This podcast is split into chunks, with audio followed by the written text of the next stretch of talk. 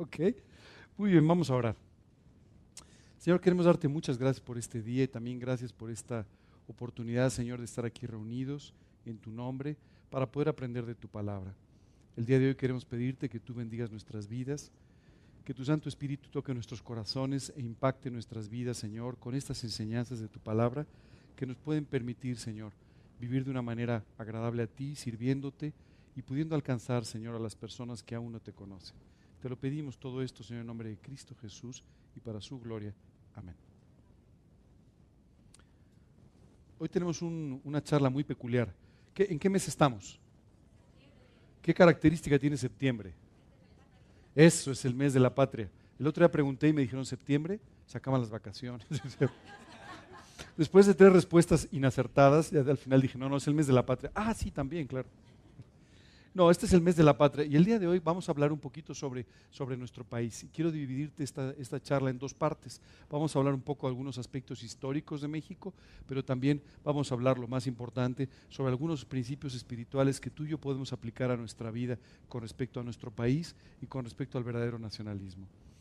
Antes que nada, seguramente en estos días, y curiosamente me ha llamado la atención, este año hemos tenido muchas menos eh, imágenes y demás de los, de los héroes de la independencia. ¿Se han dado cuenta?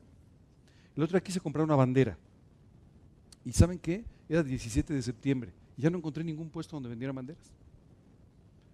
Digo, tal vez en la zona donde yo estaba no, pero tal vez en otras sí. Pero la realidad es que a mí me sorprendió mucho ver menos banderas de lo normal, ver menos, menos eh, señales o signos específicos de nuestro país. Y seguramente tiene que ver con muchas cosas, y no me voy a meter al análisis de eso porque tú puedes tener tus propias ideas sobre por qué está sucediendo. Pero la realidad es que este es un mes en el que normalmente se exaltan los valores nacionales, los valores de nuestro país. Y por supuesto todos hemos pasado por los libros de historia y hemos estudiado de, Hidalgo y de Morelos y de José Ortiz de Domínguez y de todos estos héroes que son mencionados el día del grito nacional. Por cierto, ¿ustedes saben qué día se dio el grito?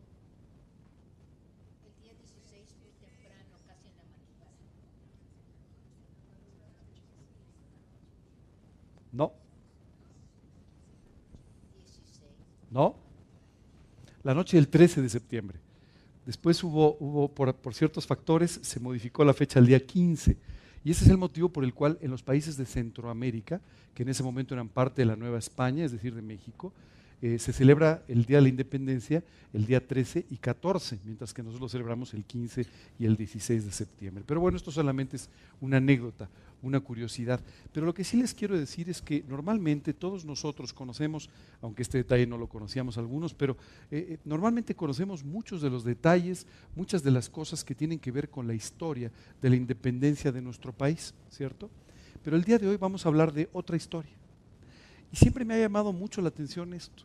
Porque normalmente los libros de historia mencionan a las personas que aparentemente fueron las que hicieron grandes gestas, la gesta de la independencia, la gesta de la revolución, y tantos y tantos cambios sociales o políticos que ha habido en nuestro, en nuestro país y en otros países. Pero la realidad es que atrás de todo esto hay una historia que no se cuenta, hay una historia que no se conoce mucho, pero que es la que realmente cambió la historia. El día de hoy vamos a hablar justamente de esa historia. Eh, no les voy a hablar mucho de José Fortido Domínguez el día de hoy. Tampoco les voy a hablar mucho de Morelos el día de hoy, pero de quien sí les voy a hablar es de algunas personas por cuyas vidas y por cuyas oraciones este país existe y este país cambió. Por cierto, eso que están viendo ahí, ¿saben qué es? Bueno, pone la Biblia, ¿verdad? Este, por supuesto que podrían responder, pero en realidad esto que ustedes están viendo aquí es la página, la primera página de la primera traducción al español completa de la Biblia. Se le llamó la Biblia del oso y fue traducida por eh, eh, Casiodoro de Reina.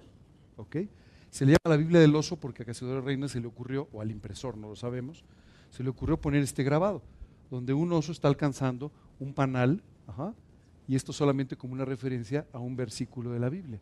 Pero esta Biblia pasó a la historia como la Biblia del oso. Y es la primera traducción al español de los textos originales. Bueno, vamos a hablar un poco más de eso después. Déjenme contarles un poco de las etapas de la historia de México. No se asusten, no hay exámenes, no hay libros de texto gratuito, esto no tiene que ver con la SEP y tampoco con un libro de historia.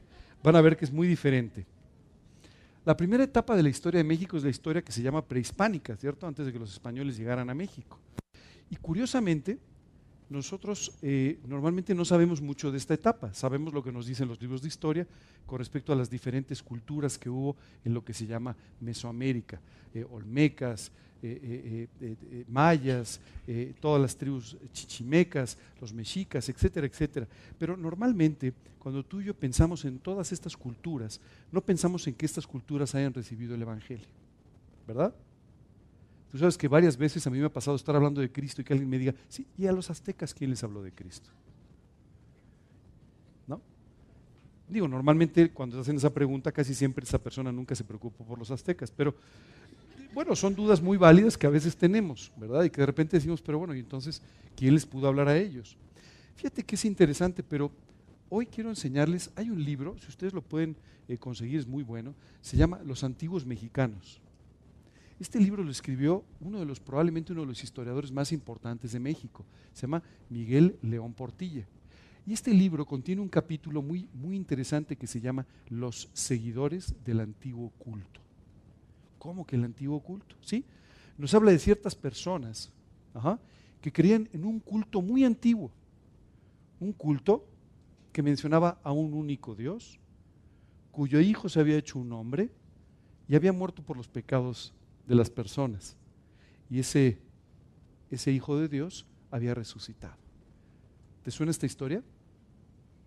¿Verdad que sí? Bueno, tan solo unos años antes de que los españoles llegaran a México, un rey en Texcoco, un hombre llamado Nezahualcóyotl, ¿sí sabes quién era? Este hombre Nezahualcóyotl, el rey de Texcoco, se, se, se declaró a sí mismo como uno de los seguidores del antiguo culto. Él escribió toda una serie de poemas dedicados a Dios. E hizo una cosa muy interesante.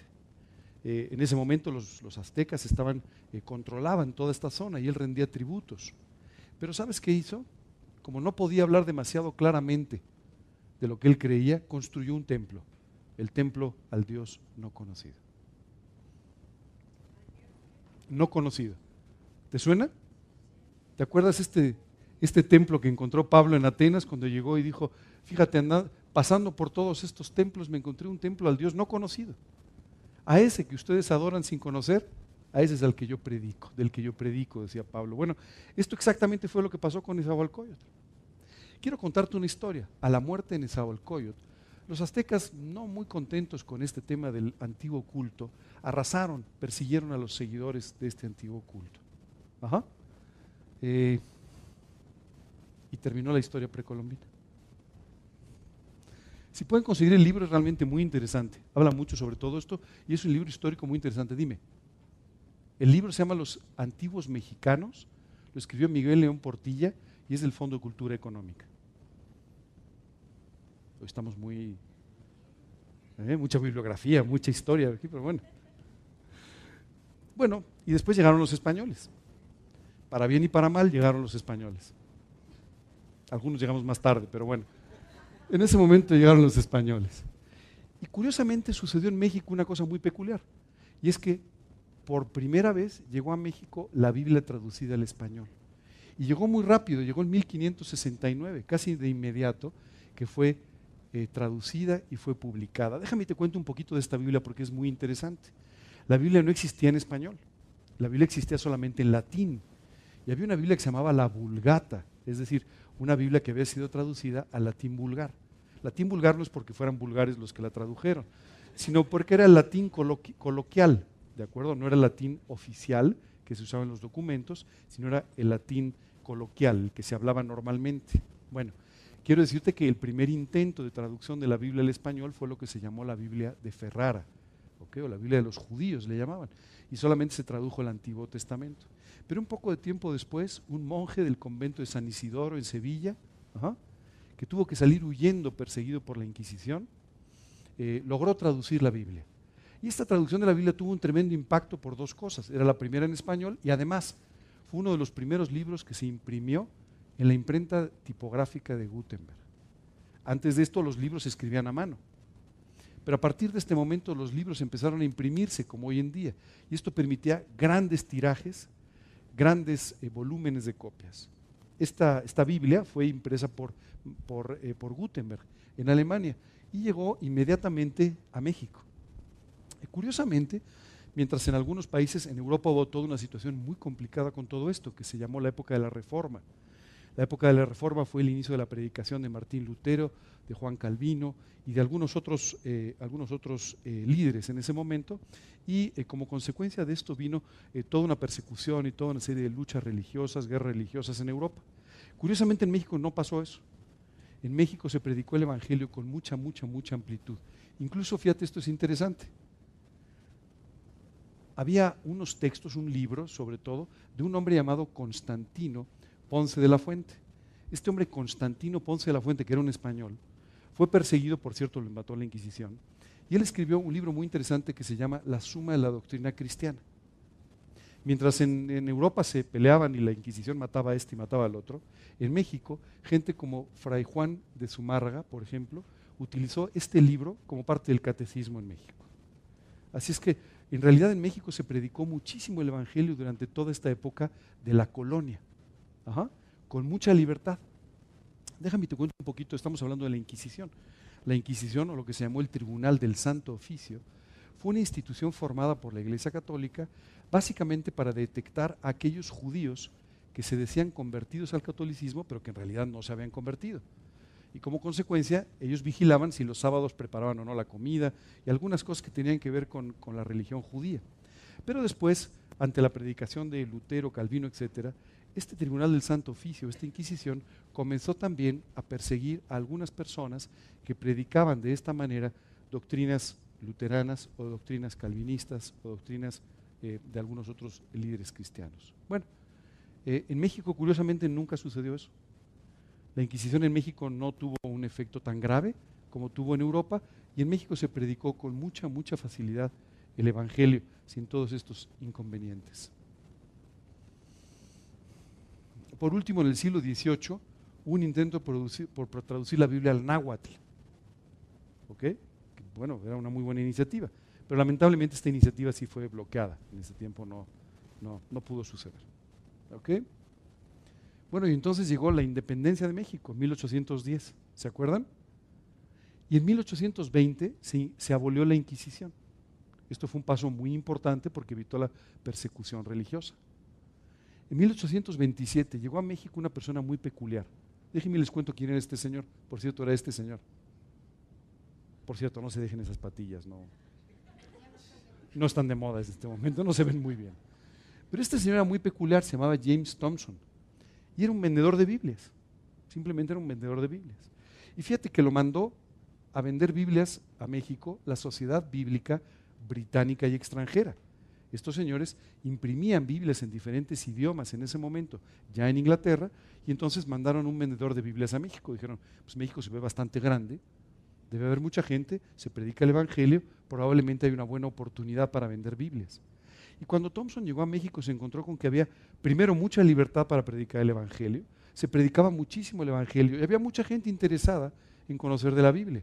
Así es que Thompson hizo dos cosas interesantes. La primera le dijo a Inglaterra, oye, no solamente hay mucha oportunidad de vender Biblias, pero además yo creo que se deberían imprimir en México Biblias en español. Esto es muy importante porque en México hay mucha gente interesada en la Biblia. Y entonces, en 1828, o sea, Thompson se dio prisa, se formó por primera vez lo que se llama Sociedades Bíblicas Mexicanas en Orizaba, Veracruz. Déjame te cuento un poco de qué se trata esto de sociedades bíblicas.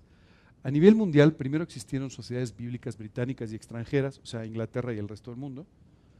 Hoy en día existe lo que se llama Sociedades Bíblicas Unidas. Y Sociedades Bíblicas Unidas es una institución que se dedica solamente a imprimir la Biblia en todos los idiomas en los que sea necesaria, para que de esta manera se pueda predicar el Evangelio a cada persona en su propio idioma. Eh, en este caso, por ejemplo, eh, eh, en español, pero no solamente en español, sino en muchos idiomas, muchos otros idiomas que hay en México. ¿Quién me ayuda con algunos idiomas que hay en México? A ver, alguno, que es el, Náhuatl, ¿verdad? Eso es muy importante. Hay mucha gente que habla náhuatl en México. Otomí, por ejemplo, esto es otro, otro idioma. No son, no son dialectos, eh, cuidado, son idiomas y son muy importantes. El maya, ¿verdad? Mucha gente sigue hablando maya todavía. ¿Qué otro se les ocurre? Mixteco, zapoteco, otomí, el mazagua, por ejemplo. Todos estos son idiomas y aunque a ustedes les suenen un poco eh, lejanos, pero por ejemplo Sociedades Bíblicas ha traducido la Biblia en cada uno de sus idiomas para que el Evangelio pueda ser predicado a cada persona en su propio idioma. Así es que es un esfuerzo extraordinario. Hace algunos años tuve la oportunidad de conocer a un, a un personaje extraordinario. En ese momento este hombre tenía más o menos 70 años y más o menos dos metros de altura. Era muy alto. Y este hombre, cuyo, eh, cuyo nombre era Clyde Taylor, eh, había sido misionero desde los 19 años. Quiero decirte que por primera vez él salió como misionero a los 19 años, al Amazonas lo mandaron. Él contaba historias extraordinarias. Recuerdo que dio un ciclo de, charlas sobre el campo misionero, un viernes en la noche, un sábado y un domingo. Y sabes, era extraordinario escucharlo porque haz de cuenta que en 10 minutos recorrías el Himalaya, Vietnam, Brasil, eh, o sea, pasabas por todo el mundo en un momento, ¿cierto? Y este hombre que había sido misionero en diferentes lugares, lugares sumamente peligrosos a veces, contaba anécdotas extraordinarias. Por ejemplo, él decía, una de las experiencias más lindas de mi vida fue leer la Biblia a la luz de la luna. Porque en el Amazonas decía, la luna era tan grande y se iluminaba tanto que yo podía salir y podía leer mi Biblia en la noche a la luz de la luna. Eh, bueno, contaba historias extraordinarias de cualquier lugar. Y quiero decirte que después de años trabajando como misionero, Sociedades Bíblicas lo invitó a que formara parte de esta institución para que visitara cualquier lugar de la tierra y en cualquier rincón de la tierra encontrara dónde se estaba predicando el Evangelio y en qué idioma se tenía que traducir la Biblia. Así es que él dedicó el resto de su vida a hacer esto. Bueno, pues quiero decirte que en Orizaba, Veracruz, se formó por primera vez Sociedades Bíblicas Mexicanas. ¿Por qué en Orizaba? Bueno, porque había una planta de papel ahí. Y entonces, bueno, pues habiendo papel pues, se podía imprimir, ¿verdad? Imprimir en hojas de árbol es un poco más difícil. Así es que. Y curiosamente las primeras congregaciones cristianas como tal se formaron en México por ejecutivos, por empresarios que vinieron con compañías extranjeras. En 1857 se forma la primera congregación cristiana grande de tipo nacional que se llamó la Iglesia de Jesús. Por cierto, ya no existe. Esta iglesia se dividió en otros grupos más, eh, más pequeños y se dividió y se extendió por todo el país. Pero esta fue la primera iglesia eh, eh, cristiana a nivel nacional. Curiosamente, hubo dos personajes que apoyaron muchísimo la extensión del Evangelio durante este periodo de la historia. Uno fue Melchor Ocampo y otro fue Benito Juárez. Benito Juárez era, aunque él no creía, curiosamente, él era masón, y, él realmente no, tenía una convicción eh, cristiana, pero sin embargo él decía que un país no podía gobernarse y mantenerse en paz sin la Biblia. Y por ese motivo él impulsó muchísimo la Biblia en México. Bueno, eso es alguna Biblia de esas que se imprimieron en Orizaba. Y después llegó la revolución, ¿verdad? ¿En qué fecha fue la revolución? Eso, 1810. ¿Y la independencia? Es que es como trabalenguas, por eso lo hice a propósito. La independencia comenzó en 1810 y la revolución en 1910, ¿de acuerdo? Es por eso que en 2010 se celebró el centenario y bicentenario. Bueno, durante la época revolucionaria sucedieron muchas cosas. Lo primero es, uno, eh, hubo una extensión abierta del Evangelio, empezó a haber algunas persecuciones en algunas zonas del país y Sociedades Bíblicas Mexicanas comenzó a traducir la Biblia a todos estos idiomas y dialectos que ustedes fueron mencionando hace un rato. Mm. ¿Quieren saber en cuántos idiomas se ha traducido la Biblia? Miren, aquí aparecen, estos son porciones de la Biblia, Nuevos Testamentos y Biblias completas. En África se ha traducido a 600, hay 693 diferentes traducciones o versiones de la Biblia. Me refiero en idiomas.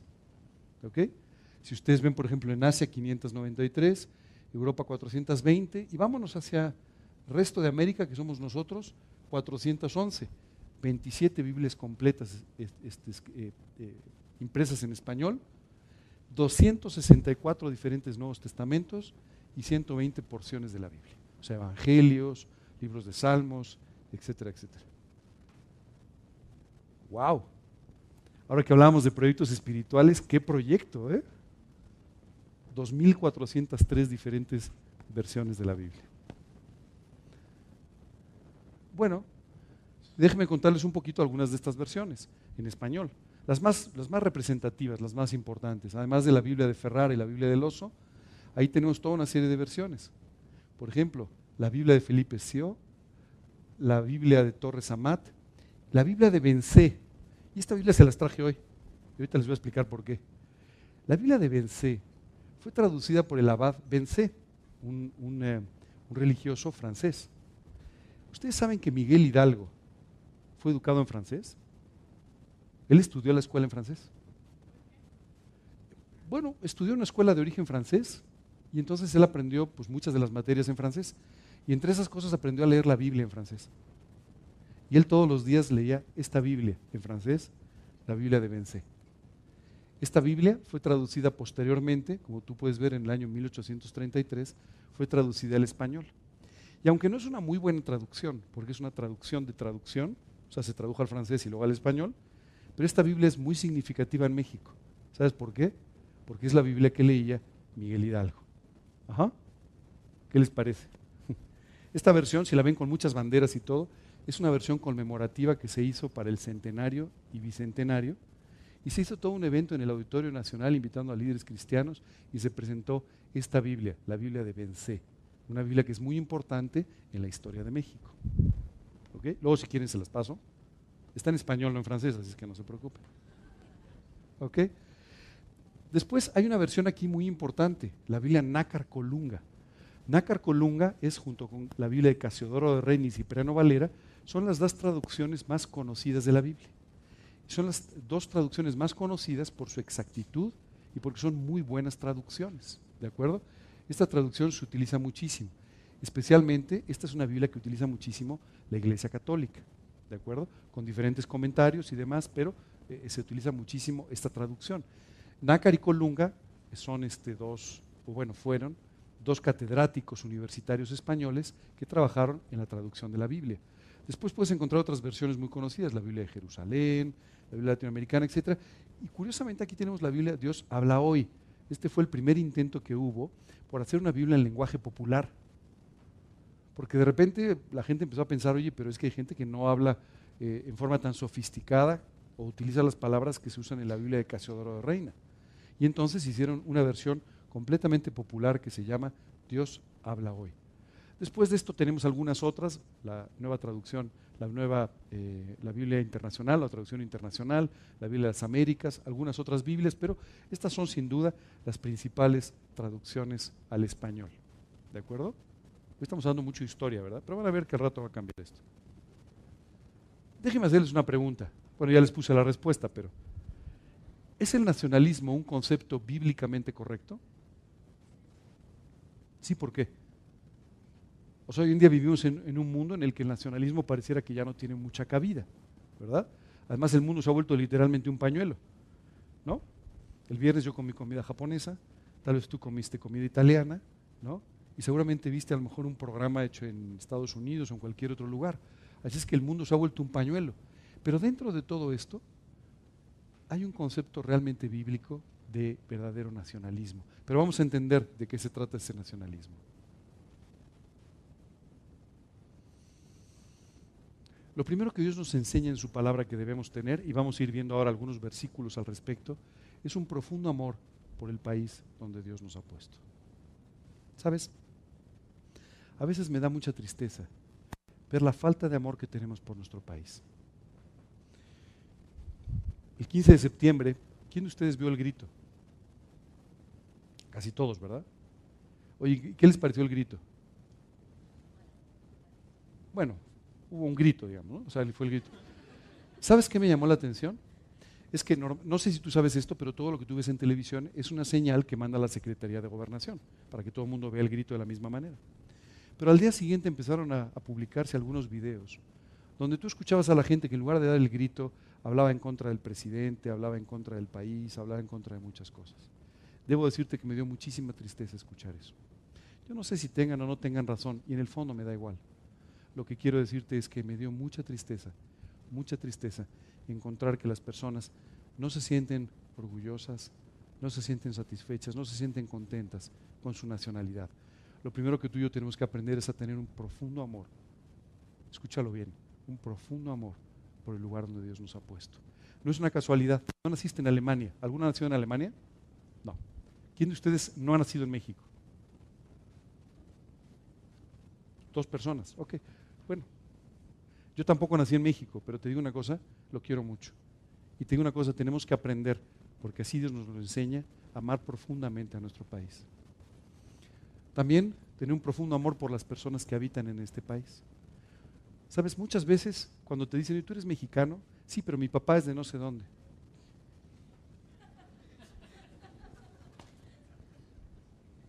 Tú eres mexicano, ¿cierto?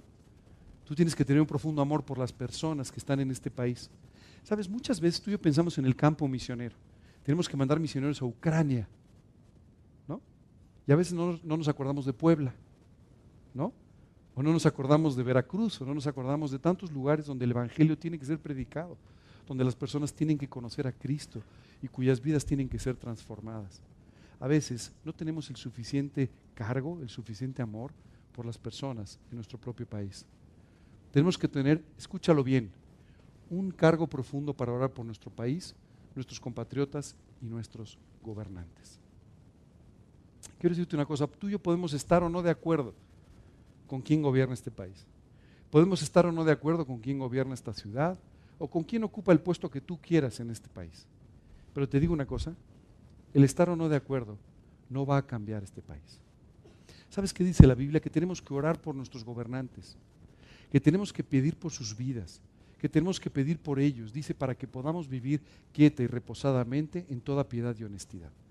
¿Sabes qué te dice la Biblia? La Biblia no dice, ora por los que estás de acuerdo oras por, los que te caigan bien. No, no, dice, ora por tus gobernantes. Porque cuando tú oras por tus gobernantes, esta es la, es la, forma en la que tú puedes vivir quieta y reposadamente en toda piedad y honestidad. Es que tú y yo tenemos que aprender a orar por ellos. Pero tú y yo no vamos a poder orar por ellos si tú, no los, y yo no los amamos. Y tú y yo no vamos a poder orar por ellos si tú y yo no los honramos. Es que tenemos que aprender a honrar y a amar a nuestros gobernantes, estemos o no de acuerdo con ellos estemos o no conscientes de que se equivoquen o no se equivoquen o lo que sea. ¿Sabes cuál es la diferencia fundamental entre el presidente de este país y yo? Que sus errores son públicos y los míos no. Los míos nada más los conoce mi esposa y cuatro o cinco amigos. Así es que no pasa nada. A mí no me sacan en YouTube. Esa es la diferencia fundamental. Pero quiero decirte que tú y yo no ganamos nada con saber o con criticar los errores de alguien. Sí ganamos orando para, dice la Biblia, poder vivir quieta y reposadamente en toda piedad y honestidad. Tenemos que tener respeto hacia nuestro país y hacia todo aquello que representa. Respeto a nuestras autoridades y a sus decisiones. Tenemos que evitar las críticas hacia el país y las autoridades. Dime una cosa, ¿has hecho alguna crítica? No, no levantes la mano. ¿Has hecho, has hecho alguna crítica esta semana a tu país, tus gobernantes, tu ciudad o lo que sea? ¿Sí? ¿Te ha servido de algo? ¿No? Y si haces más, tampoco te van a servir. Y si las haces más públicas, tampoco te van a servir de nada. Hace algún tiempo, fíjate que recibí una llamada muy peculiar. Recibí la llamada de un amigo mío, es amigo desde que éramos muy jovencitos, y él eh, sigue a Cristo en otra congregación, en otra iglesia. Y un día me llamó y me dijo, oye, te hablo para invitarte, estoy seguro que tú me vas a acompañar. Sí, dime a dónde. Mira, estamos haciendo unas pancartas y vamos a ir afuera de los pinos, nos vamos a congregar con unas pancartas diciéndole al presidente que tiene que convertirse. Le dije, me vas a disculpar, pero no voy a ir. Dijo, ¿estás ocupado? Le dije, no, no estoy ocupado, pero no estoy de acuerdo contigo. Pienso que más bien hay que orar por él. Unas pancartas, mira, primero ve la, si tú ves la barra de los pinos, pues yo primero no creo que las vea, pero, pero aunque las viera, eso no va a cambiar nada. Eso no va a hacer que esta persona se acerque a Cristo, pero tus oraciones sí. Bueno, colgó el teléfono un poco decepcionado de mí, esa es la verdad. Efectivamente hicieron esta manifestación y pusieron pancartas, Dios te ama, tal. Francamente no creo que las haya visto. Eso sí, los retiraron inmediatamente del lugar. Y unos días después me llamó y me dijo, oye, te quiero pedir una disculpa. Porque finalmente entendí que tenía razón. Estas batallas son espirituales y se ganan orando.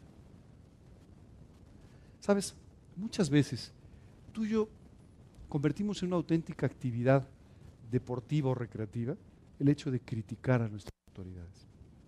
De verdad no vamos a ganar nada. Lo único que va a suceder es que vamos a perder el respeto que tenemos por ellos, vamos a perder la honra que deberíamos darles y vamos a perder el amor que deberíamos profesarles. Tenemos que evitar las comparaciones negativas con otro país. ¿Te has dado cuenta? Siempre estamos con, ah, no, pero es que en Ucrania, siempre digo Ucrania para que no decir otra cosa que sea más lo que tú dices, pero no.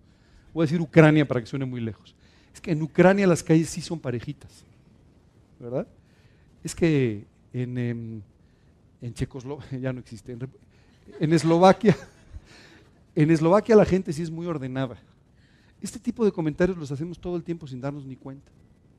Quiero decirte una cosa, todo esto lo único que es es algo que daña tu corazón, envenena tu corazón en contra de tu país. Tenemos que tomar la responsabilidad eterna de las personas de este país. ¿Sabes que sería muy fácil que tú agarraras, consiguieras una visa y te fueras a vivir a otro lugar? Que tú consideras que es más apropiado para tu tipo de vida. Pero te digo una cosa, estarías faltando a una gran responsabilidad. Tú eres responsable por la vida espiritual, por la salud espiritual de las personas que viven en este país. Tenemos que salar la tierra. ¿Quién de ustedes alguna vez ha quejado de la corrupción? Ahora sí levanten la mano, van a ser todos, no se preocupen. Todos nos hemos quejado de la corrupción. ¿Sabes quién es el culpable de la corrupción? Tú y yo. ¿Sabes por qué? Dice la Biblia que nosotros somos la sal de la tierra. Hoy en día existen refrigeradores, existen muchas cosas para mantener los alimentos. Cuando todo esto no existía, los alimentos se salaban y al salarlos no se corrompían, sino que permanecían por mucho más tiempo. Bueno, Jesús decía, ustedes, ustedes son la sal de la tierra, son lo único que puede detener la corrupción. Es que si cuando tú y yo salimos de este salón vemos corrupción, es culpa tuya y mía, porque no estamos salando como deberíamos salar. Esa es la realidad. Dice la escritura, y si la sal deja de salar, ya no es útil más. Y eso es muchas veces lo que está pasando. Tú y yo dejamos de ser útiles porque ya no salamos. Y no salamos porque dejamos de vivir en santidad, porque dejamos de orar, porque dejamos de predicar el Evangelio, porque dejamos de vivir conforme a los principios que Dios nos ha enseñado en su palabra. Si tú no estás dispuesto a salar, no te quejes de la corrupción, porque va a venir, es una consecuencia inevitable. Pero tú y yo tenemos que aprender a ser responsables siendo la sal de la tierra. Tenemos que tener una conducta y un testimonio que pueda guiar a otro, a otros a los pies de Cristo. Dice la escritura, la bandera del campamento de Efraín por sus ejércitos al occidente, el jefe, etcétera, etcétera. Su cuerpo de ejército con sus contados 40 mil. ¿Sabes por qué te puse este versículo? Israel tenía 12 tribus. Y cuando ellos estaban en el desierto durante 40 años yendo hacia la tierra prometida, Dios le pidió a cada una de las tribus que acampara en forma específica bajo su propia bandera. ¿O eso quiere decir que no se tenían que llevar con los de al lado? No. Eso quería decir que tenían que especialmente acampar y tomar responsabilidad sobre su propia tribu. De la misma forma, tú y yo hoy tenemos esa misma responsabilidad. Por favor, no te confundas, las autoridades las puso Dios.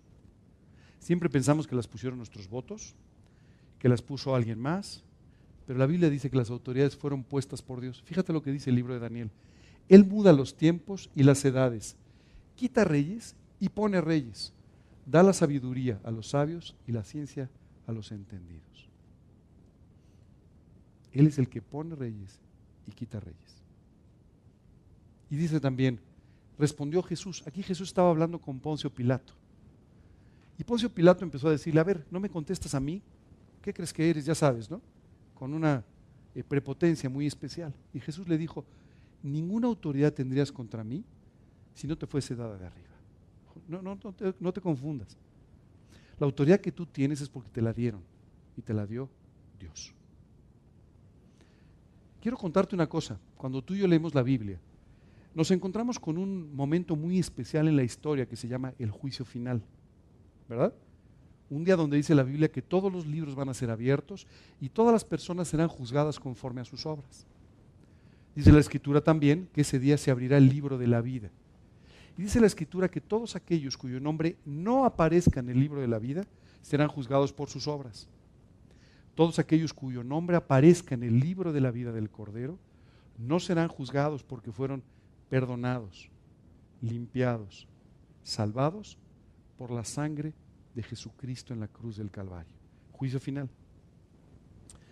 Pero la Biblia nos habla también de otro momento importante, lo llama el juicio de las naciones.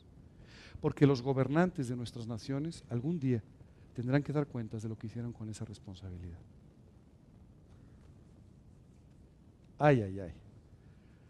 Si nosotros les explicáramos eso a algunos gobernantes, creo que les daría un poco de miedo estar en su lugar, porque dirían, oye, es una tremenda responsabilidad, no solamente con las personas, es una tremenda responsabilidad delante de Dios. Así es que quiero decirte que independientemente de tus votos, etcétera, etcétera, las autoridades fueron puestas por Dios. También la Biblia dice que tenemos que aprender a sujetarnos a las autoridades. Fíjate lo que dice el libro de Romanos. Sométase toda persona a las autoridades superiores, porque no hay autoridad sino de parte de Dios, y las que hay, por Dios han sido establecidas. De modo que quien se opone a la autoridad, a lo establecido por Dios resiste, y los que resisten acarrean condenación para sí mismos. Por lo cual es necesario estarles sujetos, no solamente por razón del castigo, sino también por causa de la conciencia. Interesante, ¿verdad? Y entonces casi siempre cuando tú y yo leemos este pasaje de Romanos decimos, bueno, ¿y si el gobernante no está haciendo las cosas bien? ¿Y si el gobernante no me gusta? ¿Qué tengo que hacer? Lo que tienes que hacer es orar por él. Tú tienes que orar por él. Tú tienes que orar, vamos a ver un poco más adelante, pero tú tienes que orar porque Dios traiga convicción de pecado a sus vidas. Tú tienes que orar porque Dios ponga cerca personas que le puedan hablar de Cristo.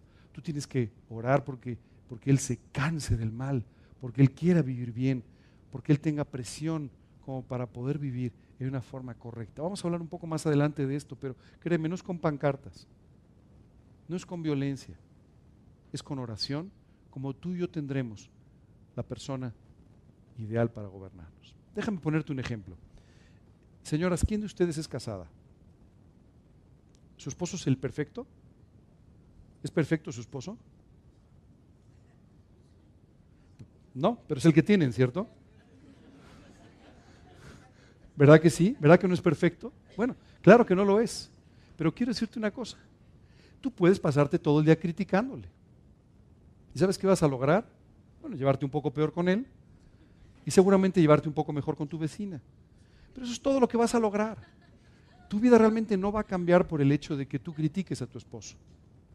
También no va a cambiar en nada tu vida si tú decides tener una actitud de resistencia permanente a tu esposo, ¿verdad? Oye, fíjate que me gustaría ir, pues a mí no. Oye, creo que deberíamos comprar, no creo que sea así. Esta actitud permanente de, contención no te va a llevar a ningún lado. También hay otra contención pasiva, no sé si la has visto. Cuando tú ves que tu esposo se va a equivocar en algo. Oye, ¿qué te parece si hago esto? Adelante. Y estás esperando que choque con la pared, ¿no? Ay, choque.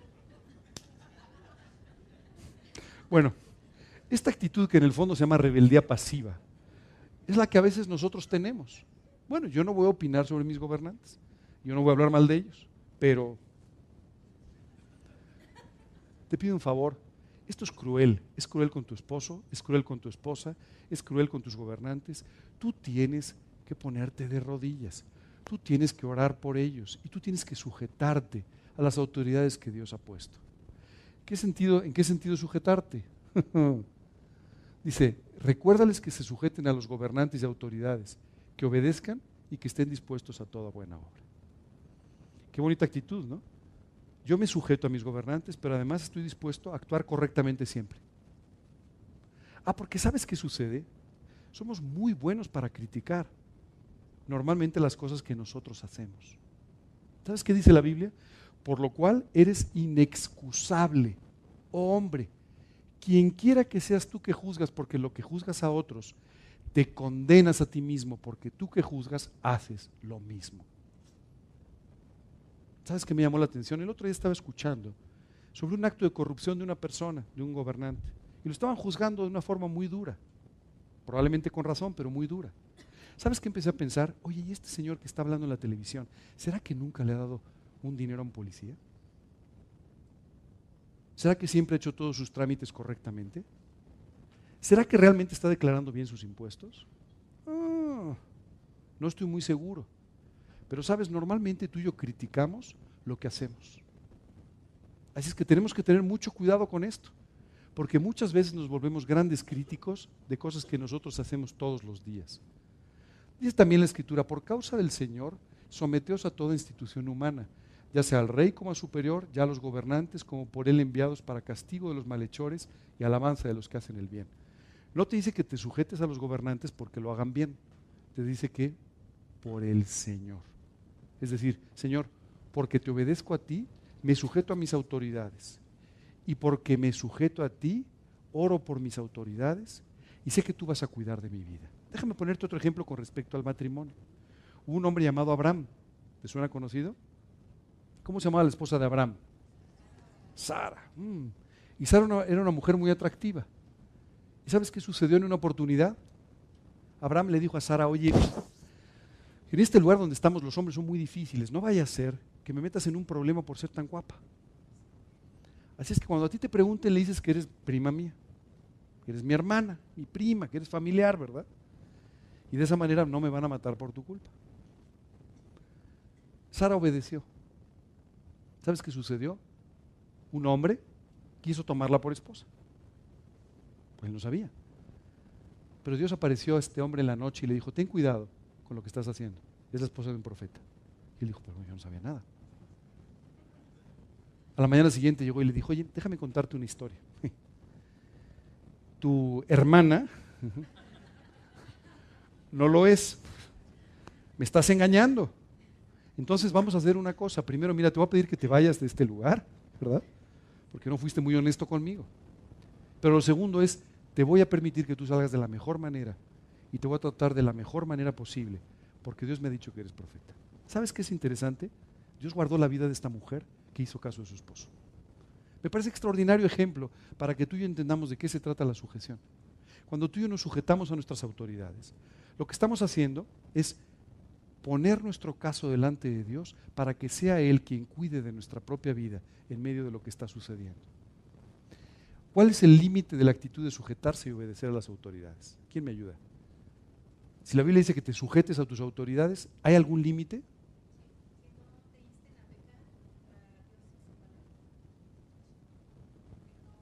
Ah, ustedes ya habían visto la plática. Fíjate lo que les dijeron a los apóstoles. llamándoles les intimaron que en ninguna manera hablasen ni enseñasen en el nombre de Jesús. Mas Pedro y Juan respondieron diciéndoles, juzgad si es justo delante de Dios obedecer a vosotros antes que a Dios. Eso no podemos hacer. Podemos hacer cualquier cosa que tú nos pidas, pero no podemos dejar de hablar de Dios. Eso no se puede.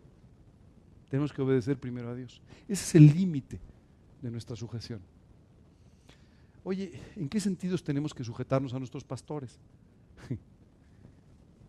Pagar nuestros impuestos. ¿Sabes por qué se llaman impuestos? Porque te los impusieron. O sea, no se llaman opcionales. No se llaman pagos de buena voluntad. Se llaman impuestos. ¿Ok? Si no lo fueran, te aseguro que nadie los pagaría. Pero fueron impuestos. ¿Sabes qué es increíble? Muchas veces tú y yo podemos tener la tentación de pagar menos, de no pagar. Oye, ¿qué tal si firmo y digo que no gane nada? ¿Qué Oye, cuando tú estás firmando tu declaración, ¿Sabes qué estás diciendo? ¿La verdad o una mentira? Fíjate lo que dice la escritura. Pues por esto pagáis también los tributos, porque son servidores de Dios que atienden continuamente a esto mismo. Pagad a todos lo que debéis, al que tributo, tributo, al que impuesto, impuesto. Eso lo dice Dios, no lo digo yo. Sabes, muchas veces cuando vemos que este dinero no es bien usado, Tú y yo tenemos la tendencia a pensar, pues mejor no lo pago. ¿Sabes una cosa? Tu asunto es con Dios. Hace algún tiempo, recuerdo que conversaba con una persona que trabaja eh, conmigo en la misma empresa. Esta persona me decía, ¿y por qué te esfuerzas más allá de lo que te piden? ¿Por qué haces cosas que otras personas no hacen? ¿O por qué trabajas más allá de lo que te piden? Y le dije, por un motivo nada más, porque mi jefe está en el cielo a Él es al que yo sirvo, a Él es al que yo quiero agradar. Y yo viviré buscando agradar a aquel que dice la Biblia me tomó por soldado. Seguramente haciendo esto agradaré a mi jefe humanamente hablando, pero lo que más me preocupa es agradar a mi Señor. Sabes, cuando tú y yo estamos buscando agradar a nuestro Señor, haremos las cosas correctamente independientemente de lo que suceda en medio. Yo te sugeriría que tengas mucho cuidado con esto. Recuerda siempre una cosa, la bendición y la prosperidad vienen de Dios. No vienen de tu esfuerzo personal, aunque tengas que esforzarte en la vida, y no vienen tampoco de tu sagacidad para no pagar o pagar o hacer algunas cosas. La provisión y la bendición vienen de Dios y son un resultado de una vida de obediencia. También tenemos que aprender a hablar bien y a respetar. Dice la Biblia, pagad a todos los que, lo que debéis. Al que respeto, respeto, y al que honra, honra. ¿Alguno de ustedes me ayuda? ¿Qué significa la palabra honra? Honra, cuando, perdona, cuando tú honras a una persona, tú aprecias a esa persona, tú amas a esa persona, tú respetas a esa persona. Estos tres conceptos están englobados en esta palabra, honra. Así que dice la Biblia que tú y yo tenemos que honrar al que tenemos que honrar. ¿Cierto? Dice también, honrad a todos, amad a los hermanos, temed a Dios, escucha bien, honrad al rey.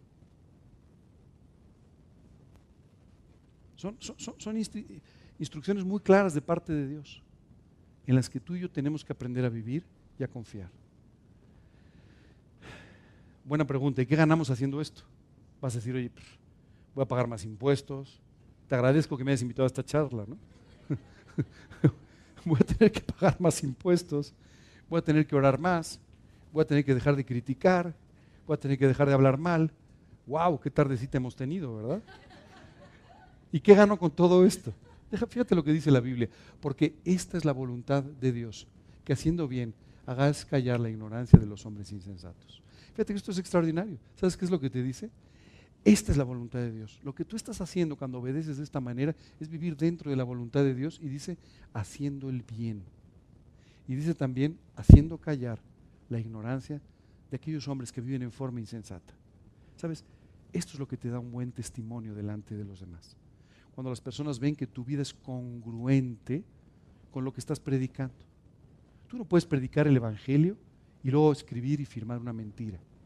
Tú no puedes predicar el Evangelio y después enseñarle a la gente que tiene que odiar a los demás.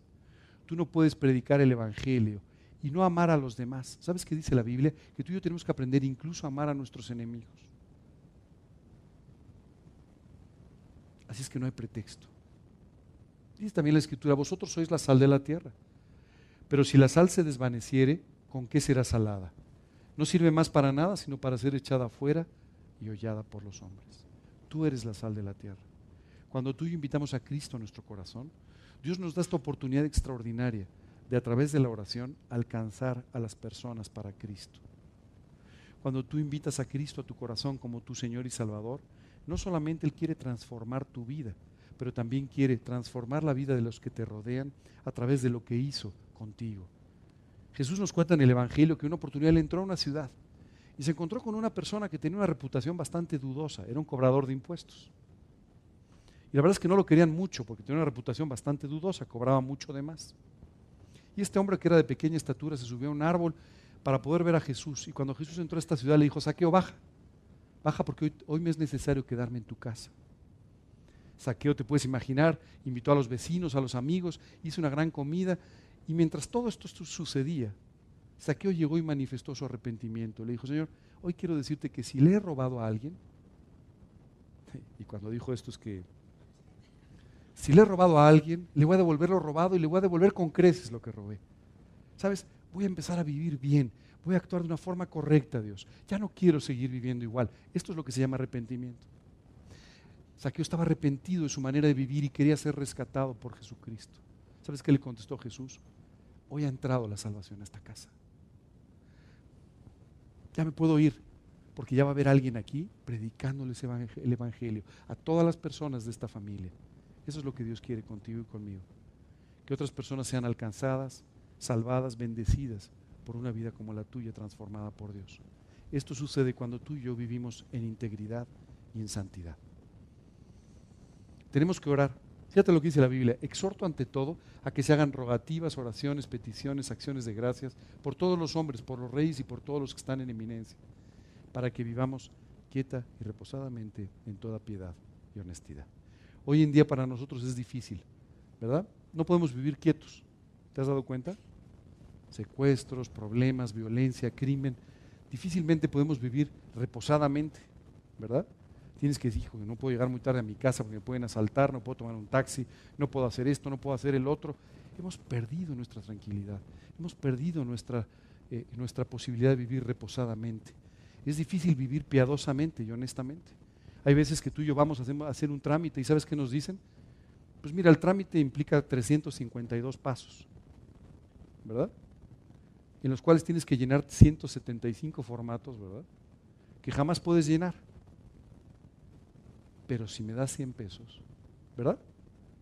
Y es mucho más fácil hacer las cosas mal que hacer las cosas bien. Es decir, no nos permiten vivir con piedad. No nos permiten vivir con honestidad. Es más difícil vivir piadosa y honestamente de lo que debería ser. Por eso dice la Biblia, tienen que orar, tienen que pedir, tienen que rogar. Porque si ustedes hacen esto, entonces ustedes van a poder vivir de la manera que quieren hacerlo. Si ustedes no oran, si ustedes no ruegan, si ustedes no suplican por sus gobernantes, por su país, esto no va a suceder. ¿Cómo oramos por México? Déjenme darles algunas ideas que se me ocurrieron. La primera, tenemos que orar porque Dios traiga un genuino arrepentimiento. Tenemos que orar porque Dios toque los corazones de las personas porque toque el corazón de nuestros gobernantes y le conozcan, porque tengan temor de Dios, porque tú y yo podamos acercarnos a hablar con ellos y hablarles de Cristo, porque nuestros gobernantes tengan vidas limpias y dedicadas a servir. ¿No sería maravilloso? ¿No sería, ¿No sería extraordinario tener un gobernante que quiera realmente servir? Que tenga una vida limpia, que quiera vivir bien. Bueno, pues ora por él. ¿No sería maravilloso tener un esposo perfecto? Pues ora por él. Eso no quiere decir que le vaya a salir otra vez cabello, pero, pero vas a tener el esposo perfecto. Sabes que el esposo adecuado para ti si tú oras por él. Si no oras por él, mejor entonces no te quejes. Tenemos que orar para poder vivir con tranquilidad, para que Dios nos mantenga con libertad para poder predicar su palabra. ¿Sabes? Esto pareciera una cosa muy sencilla. Orar para poder predicar su palabra. Se puede predicar su palabra en México. ¿Tú sabes cuál es uno de los países del mundo donde más se ha predicado el Evangelio? A ver, ¿quién me ayuda? Estados Unidos, por ejemplo, ahí se predica mucho el Evangelio. También en Corea, también en otros países, pero por ejemplo Estados Unidos. ¿Tú sabes que hoy en Estados Unidos tú no puedes entrar a una escuela pública con una Biblia en la mano? ¿Sabes que no puedes orar en una escuela pública o en una oficina pública? ¿Sabes que no te dejan orar? Está prohibido. ¿Sabes que un profesor no puede mencionar a Jesucristo en una escuela? ¿Tú sabes que una persona en el gobierno no puede mencionar al Señor Jesucristo? ¿No te parece increíble? Sabes, los creyentes hemos ido cediendo espacios. Y hoy sabes qué es lo que sucede? A Dios lo han dejado fuera de muchos lugares. Bueno, solo quiero decirte esto. Esto puede pasar en nuestro país mañana si tú y yo dejamos de orar por nuestro país. Oramos porque Dios pueda hacernos vivir honestamente en piedad. Orar porque nuestras vidas sean un reflejo de nuestro Señor. Porque Dios traiga el más grande avivamiento de la historia. ¿Te acuerdas hace un rato que hablamos de la historia de México? Y el Evangelio llegó por este señor Thompson y el Evangelio llegó por no sé quién. Oye, ¿no sería tiempo de que nosotros seamos los que podamos evangelizar el resto del mundo? El mundo es muy grande, pero para Dios es muy pequeño. Lo único que necesita es un corazón con un verdadero compromiso. El otro día estaba escuchando de un famoso predicador, un hombre llamado Billy Graham. Tú sabes que más de 250 millones de personas han escuchado el Evangelio en forma personal con él. 50 millones. A través de programas de televisión, a través de sus predicaciones, 250 millones de personas. Para mí más de 200 personas, pues ya 200 personas y los siguientes el Estadio Azteca, ¿verdad? Ya no sé decirte, ¿no? Es mucho. Bueno, un corazón rendido a los pies de Cristo puede tocar el mundo entero. No importa tu edad, no importa tu educación, tu preparación, no importa nada más que un corazón rendido a los pies de Cristo. Tenemos que orar por la conversión de las almas en México. Orar porque los creyentes se decidan a vivir realmente en santidad. Porque Dios pueda llegar hasta el último rincón de nuestros países y porque Dios finalmente abra los cielos sobre nosotros. Wow. Déjame trasladarme en la historia y en la geografía. Y déjame hablarte muy rápido de un personaje que se llamó John Knox. John Knox vivió en Escocia en el siglo XVI. Este hombre fue el responsable de un gran avivamiento en su país. Déjame contarte un poco de cómo estaba Escocia. Escocia en ese momento estaba dominada por los franceses. Tenía una reina regente eh, francesa, básicamente, que estaba en contra del Evangelio. Y a John Knox, como a otras personas, los empezaron a perseguir. Finalmente, en 1549, después de haber sido mandado como esclavo a las galeras, fue liberado por, eh, intermediación del gobierno inglés.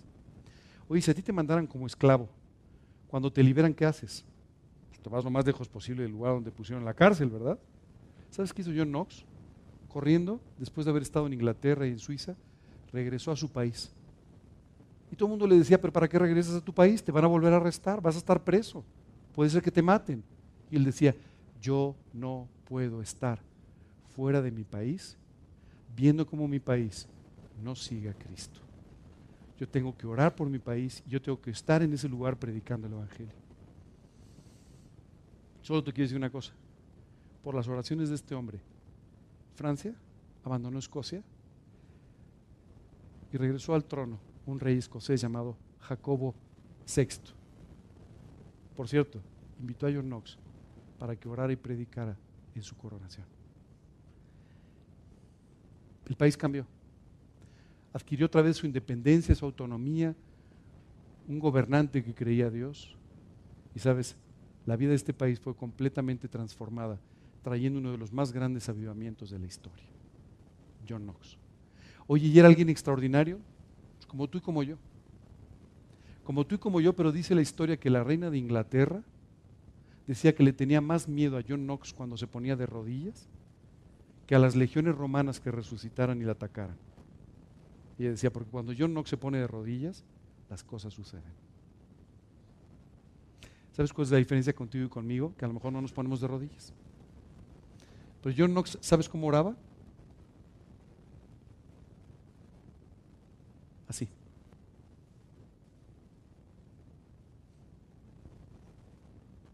Señor, si tú no me das Escocia, prefiero morirme. Básicamente lo que decía es, no tiene ningún sentido mi vida si tú no me das Escocia para Cristo. Así oraba. Y suplicó y oró y el país cambió. Dios no ha cambiado con el tiempo. Lo que necesitamos es otro John Knox, que ahora se llame Juan Gutiérrez, pero que esté igualmente dispuesto a estar de rodillas suplicando por este país.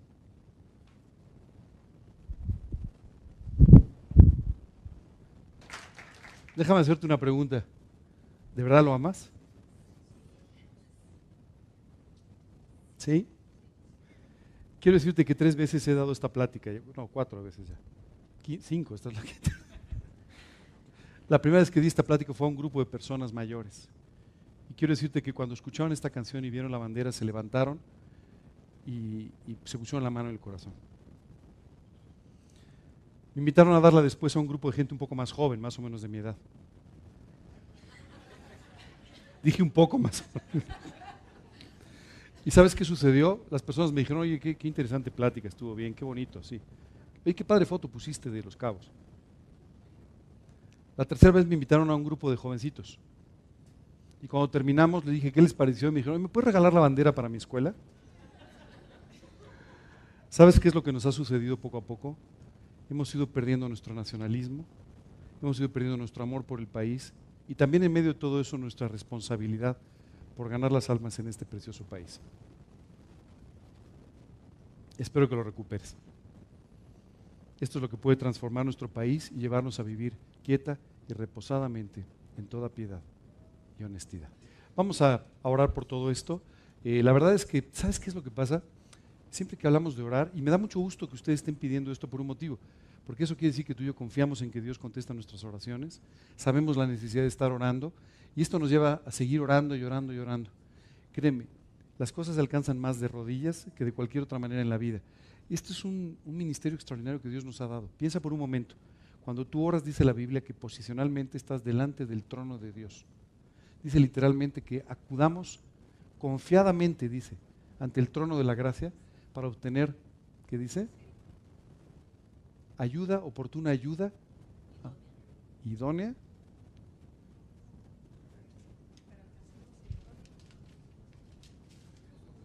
¿Eh? Y oportuno socorro. Correcto.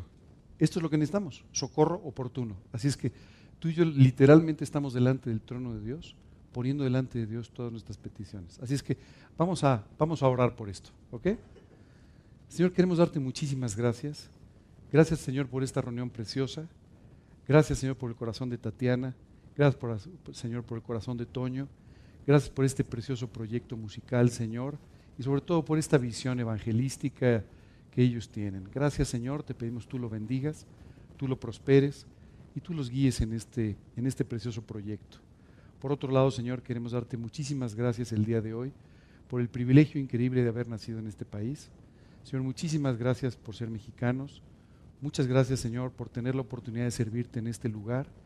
Y hoy, Padre, queremos pedirte que tú nos hagas responsables, que tú nos permitas entender nuestra necesidad de orar por nuestro país de orar por nuestros gobernantes, de vivir en santidad y de esta manera, Señor, de poder alcanzar las almas para ti.